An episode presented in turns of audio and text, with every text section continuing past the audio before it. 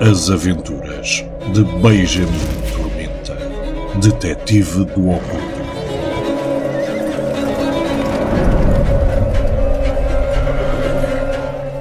O Deus das Moscas tem fome. Por Luís Corte Real.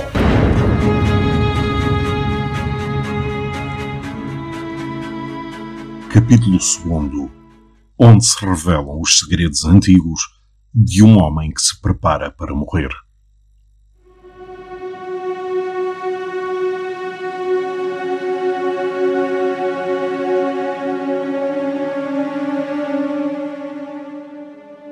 Bateram à porta do prédio várias vezes numa cadência urgente, quase desesperada.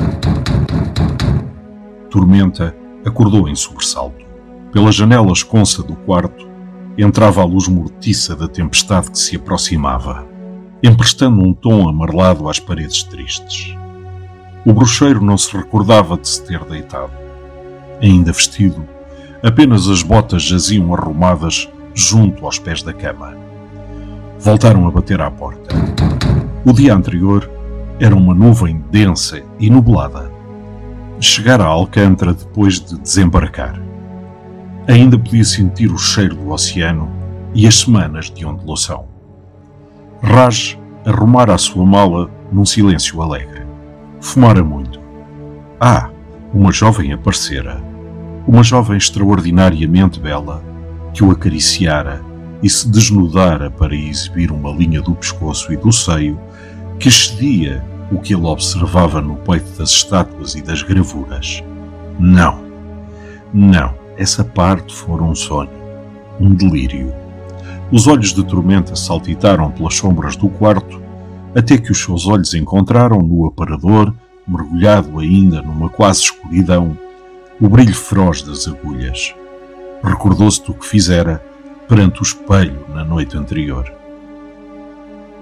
O silêncio. Dentro de si a besta permanecia calada. Por isso, dormira tão bem voltaram a bater a albarda pesada com a cabeleira de serpentes. Lá embaixo, Ramanujan abria finalmente a porta. O condutor do dia anterior, de rosto pálido e olhos avermelhados, avançou de imediato um passo e agarrou no braço do criado. O detetive oculto pediu numa voz roucanha: Por favor, preciso do Sr. Benjamin Tormenta.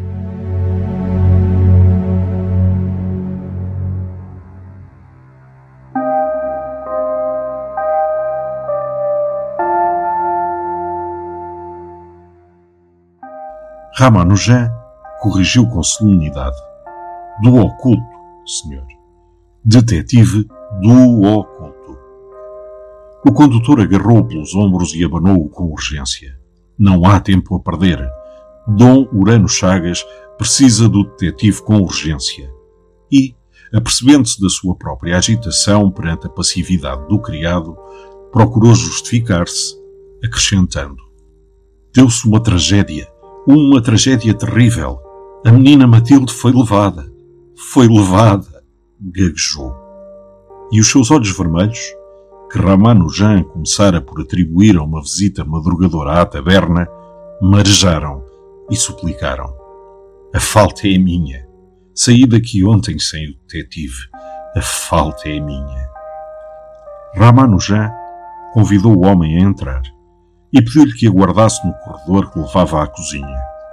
Subiu, em passos apressados, até ao quarto onde o Shaib pernoitara e bateu levemente. Entra, Raj. Quando o criado abriu a porta, Tormenta sentava-se na cama que rangia, desconfortável. No ar pairava um cheiro a álcool e ópio.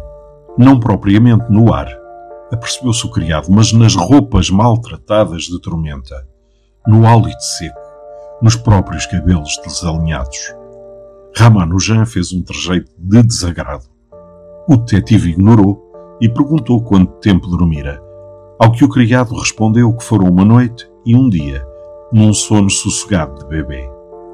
O detetive ficou pasmo por alguns segundos, não se recordando, nem ele, nem Raj, de ter dormido assim em muitos anos.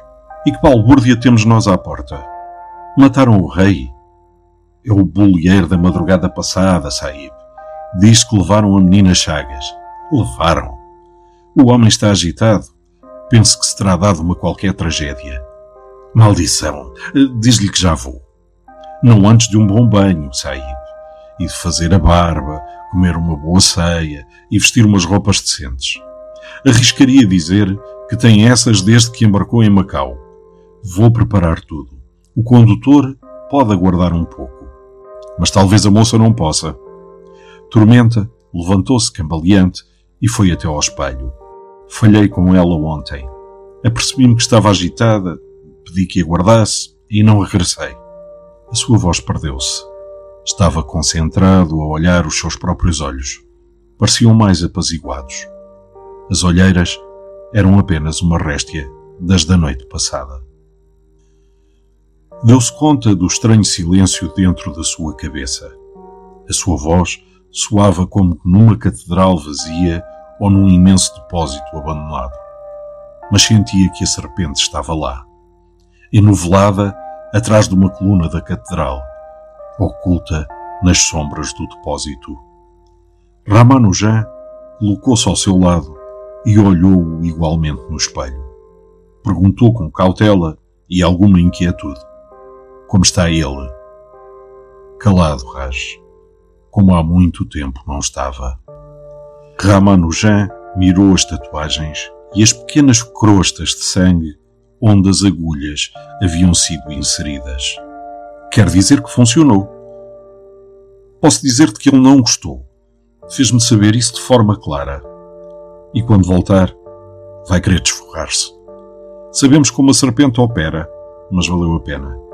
A besta sabe que dei mais um passo para a controlar e que o posso repetir sempre que quiser. O criado continuou a olhá-lo mais uns segundos e depois dirigiu-se para a porta. Vou preparar o banho, Saib. Vá até à salinha e coma algo. Deixei tudo preparado. Antes de fechar a porta, reforçou. O condutor ainda estará lá embaixo quando terminar e tenha certeza que a tragédia poderá esperar um pouco mais para ser resolvida.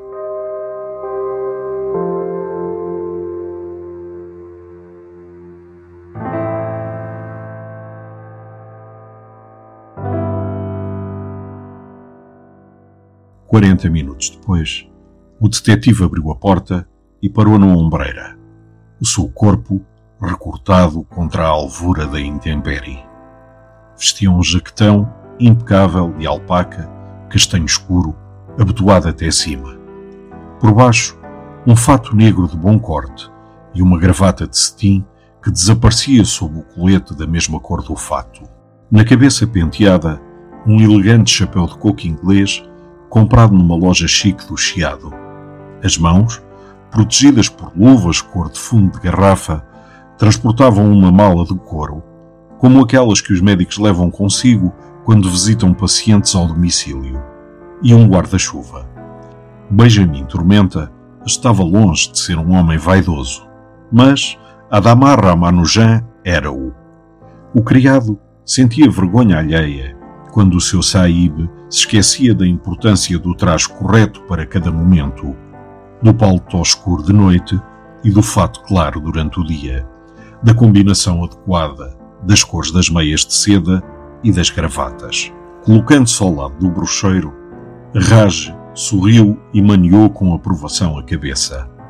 Se vai salvar o mundo, Saib, faça-o com a máxima elegância. Nunca sabemos quem nos está a observar.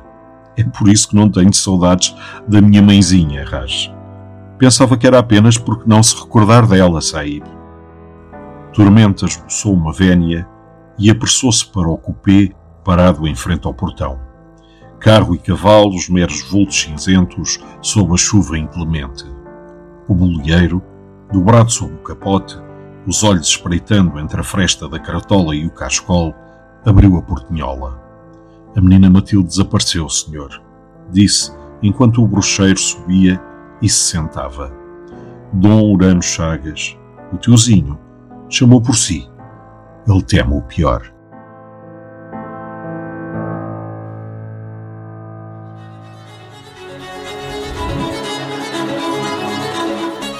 Narrado por Paulo Antunes, com sonoplastia de João Gonçalves.